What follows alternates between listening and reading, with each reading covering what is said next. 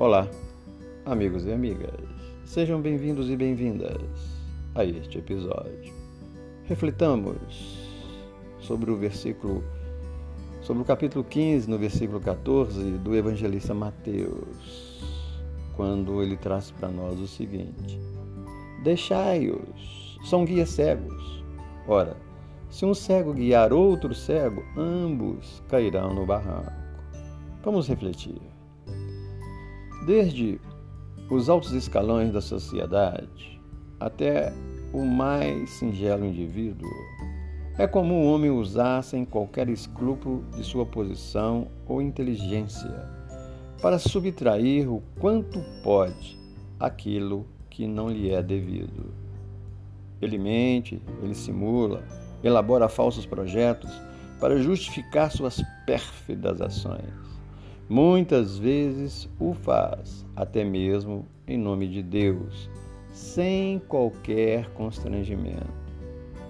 É muito importante analisarmos nossas intenções e desejos, excetuando-se os ingênuos, os ignorantes e os crédulos de coração.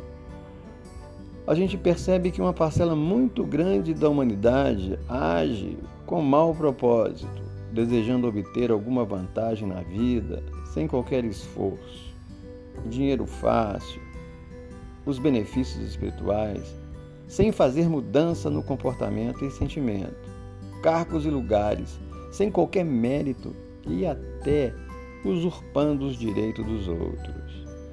Este proceder em desalinho com a ética e a moral atrai os lobos que levam à ruína aqueles que se submetem, roubando-lhes até a dignidade.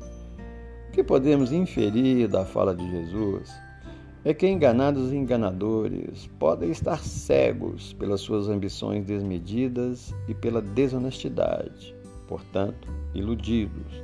Nada nos pertence se não for ganho com luta e esforço pessoal, gerando merecimento.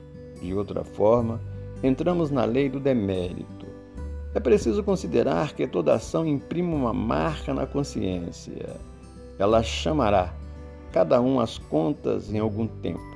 Se não for agora, enquanto estamos nessa existência, certamente será no mundo espiritual. É impossível esconder-se de si mesmo e das vítimas.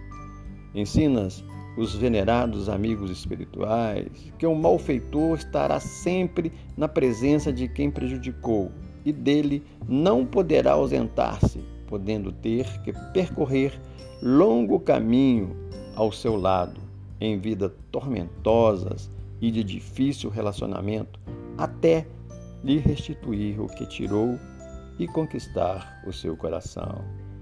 A forma egoísta e orgulhosa de seguir com a vida revela uma natureza moral inferior, verdadeira cegueira que precisa de urgente atenção, de modificação para, para melhor.